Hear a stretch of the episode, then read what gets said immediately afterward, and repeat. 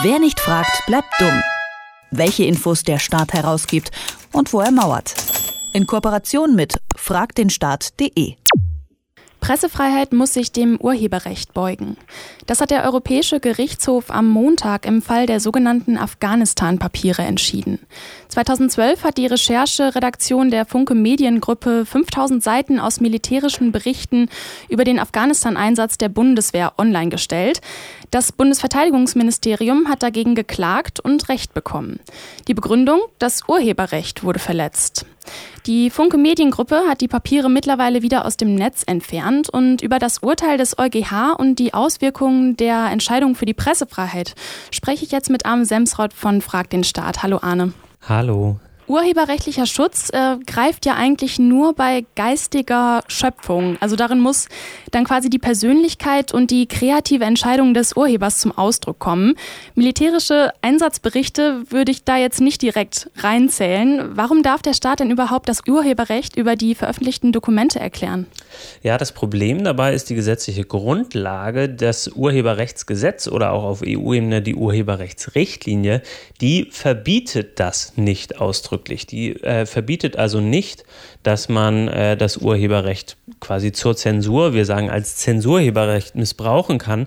Und deswegen sehen wir es immer wieder, dass Behörden das Urheberrecht eben missbrauchen, um unliebsame Berichterstattung aus dem Netz zu kriegen. Und ganz klar, solche militärischen Lageberichte, das sind keine kreativen Schöpfungen. Das hat der Europäische Gerichtshof auch so äh, angedeutet. Aber der grundsätzliche Versuch, ähm, überhaupt Dokumente aus dem Netz zu kriegen oder aus anderen Orten, indem man das Urheberrecht einsetzt, das scheint nach dem Urteil des Europäischen Gerichtshofs grundsätzlich zulässig zu sein. Du hast ja gerade schon gesagt, das ist anscheinend schon öfters passiert. Was bedeutet denn jetzt das Urteil für die Pressefreiheit? Können Behörden jetzt das Urheberrecht als einfaches Mittel zur Zensur weiterhin verwenden oder ist es jetzt legitimer? Ja, man muss leider befürchten, dass es zumindest einen Effekt hat, dass es in Zukunft einfacher wird, das Urheberrecht einzusetzen zur Zensur. In diesem konkreten Fall ist es immerhin so, dass der Europäische Gerichtshof eben gesagt hat, wahrscheinlich ist das keine kreative Schöpfung. Deswegen ist in diesem Einzelfall dann auch tatsächlich äh, wahrscheinlich die Annahme, dass diese Dokumente aus dem Netz entfernt werden müssen, falsch. Also wahrscheinlich im Einzelfall gewonnen. Afghanistan-Papiere kann ich mir gut vorstellen, können bald wieder veröffentlicht werden aber grundsätzlich hat eben der Europäische Gerichtshof nicht gesagt, dass so ein Vorgehen unzulässig ist. Und das bedeutet eben, dass zum Beispiel das nächste Mal das Innenministerium, wenn ihm ein Dokument und die Veröffentlichung nicht gefällt, äh, zum Beispiel daherkommen könnte. Und wenn dann diese Schöpfungshöhe erreicht ist, also wenn zum Beispiel ein Gutachten da ist, das äh, ausreichend kreative Schöpfung da drin hat, ähm, das dann wiederum mit Hilfe des Urheberrechts entfernt werden könnte. Und das ist, glaube ich, ein ziemlich fatales fatales Signal, weil es dann dazu führen könnte, dass wir immer häufiger solche Abmahnungen dann haben von Behörden gegen Privatpersonen. Die veröffentlichten Dokumente hatten ja die Geheimstufe nur für den Dienstgebrauch. Trotzdem hat das Verteidigungsministerium wegen Verletzung des Urheberrechts geklagt und jetzt nicht wegen Verletzung der Geheimstufe. Warum diese Entscheidung? Weil äh, sie mit einer äh, Klage wegen Sicherheitsinteressen nicht weit gekommen wären.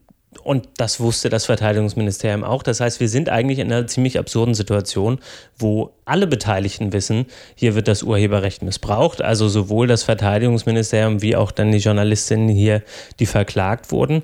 Und wir eine Situation haben, wo wir äh, letztlich über Dokumente reden, die von Beamtinnen und Beamten geschrieben werden für den Staat mit Steuergeldern, das heißt tatsächlich eigentlich im Auftrag von uns allen, mit Geld von uns allen und trotzdem dann der Staat daherkommt und sagt, wir nehmen jetzt das Urheberrecht, um uns da über die Bande quasi über einen Umweg äh, zu schützen und da etwas geheim zu halten.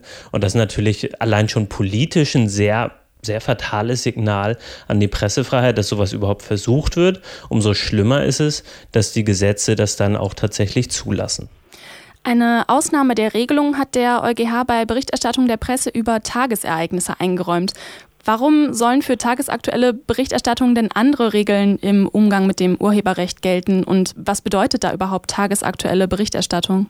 Ja, das ist eine große und wichtige Frage. Es sind tatsächlich vor allem zwei Ausnahmen, ähm, wo der Urheberrechtsschutz nicht so stark greift. Das eine sind Zitate äh, und das andere sind eben diese tagesaktuellen Ereignisse, die auch im deutschen Urheberrechtsgesetz so festgelegt sind. Der EuGH hat jetzt in diesem Fall der Afghanistan-Papiere schon angedeutet, das könnte auch unter diese Ausnahme der tagesaktuellen Ereignisse fallen. Afghanistan und die, die Opferzahl dort war zum Beispiel lange Zeit ein großes Thema in der Öffentlichkeit, deswegen war Berichterstattung dazu dann auch tagesaktuell.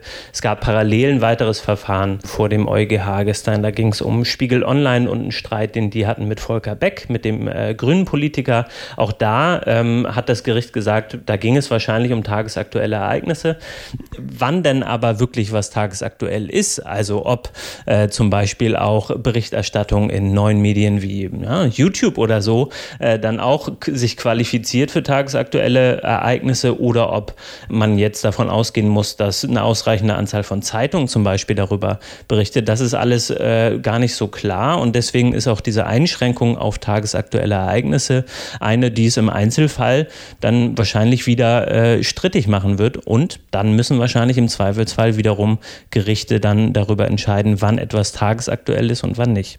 2007 gab es ja einen ähnlichen Fall. Da hatte die Zeitschrift äh, Cicero Textpassagen aus einem streng geheimen Auswertungsbericht des Bundeskriminalamts zitiert. Das Gericht hat in diesem Fall ja doch äh, zugunsten der Pressefreiheit entschieden. Warum gab es denn jetzt hier ein anderes Urteil? Weil äh, der EuGH relativ klar gesagt hat, dass die Ausnahmen, die es für die Pressefreiheit gibt, äh, eben beschränkt sind auf diese beiden von mir gerade angesprochenen Teile und darüber hinaus gäbe es keinen Spielraum. Das heißt, grundsätzlich sagt das Gericht, ja, Pressefreiheit ist wichtig, es muss nur eben abgewogen werden mit dem Urheberrecht und ähm, ich glaube, das ist letztlich dann im Einzelfall eine Abwägung, die häufig nicht stark genug äh, zugunsten der Pressefreiheit ausfällt. Und äh, damit sie stärker in Richtung Pressefreiheit ausfallen könnte, müsste man eben die gesetzliche Grundlage ändern. Das bedeutet zum Beispiel, das Urheberrechtsgesetz anzupassen und klar zu sagen, wenn staatliche Dokumente urheberrechtlich geschützt sind, dann legen wir einfach per Gesetz fest, dass die grundsätzlich gemeinfrei sind, dass also steuerfinanzierte Gutachten zum Beispiel grundsätzlich frei verwendet werden können. Und dann haben wir dieses ganze Problem nicht. Die Funke Mediengruppe versucht ja jetzt ähm, noch vor dem Bundesgerichtshof zu erreichen, dass sie sich das Urteil nochmal anschauen, also legen quasi Revision ein. Äh, wie sind da die Erfolgsaussichten? Wie schätzt du das ein? Ja, der EuGH, der hat jetzt nur diese Grundsatzsachen entschieden und hat ähm, das Urteil tatsächlich, also diese Sache zurückverwiesen an den BGH, den Bundesgerichtshof. Der muss letztlich dann äh, die finale Entscheidung treffen. Ähm, da geht es dann aber jetzt eben nicht mehr um Grundsatzfragen, sondern da geht es um diesen konkreten Fall. Und da wird der BGH dann zum Beispiel sagen müssen, ähm, ob äh, die Afghanistan-Papiere jetzt tatsächlich so eine große kreative Schöpfung waren und ob sie auf tagesaktuelle Ereignisse Bezug genommen haben. Ähm, da gab es jetzt eine relativ klare Richtung vom EuGH. Letzte Entscheidung liegt aber beim BGH. Und ich gehe mal davon aus, dass diese konkreten Afghanistan-Papiere dann äh, wieder veröffentlicht werden dürfen. Die Frage ist dann halt nur, was quasi bei den nächsten Afghanistan-Papieren ähm, der Fall ist. Und da, glaube ich, werden wir dann wieder Gerichte bemühen müssen. Das Urheberrecht darf eine Zensur begründen, auch wenn es sich zum Beispiel um Lageberichte der Bundeswehr handelt. Das hat der EuGH entschieden. Über das Urteil habe ich mit Arne Semsrott von Frag den Staat gesprochen. Danke für das Gespräch, Arne. Dankeschön. Wer nicht fragt, bleibt dumm.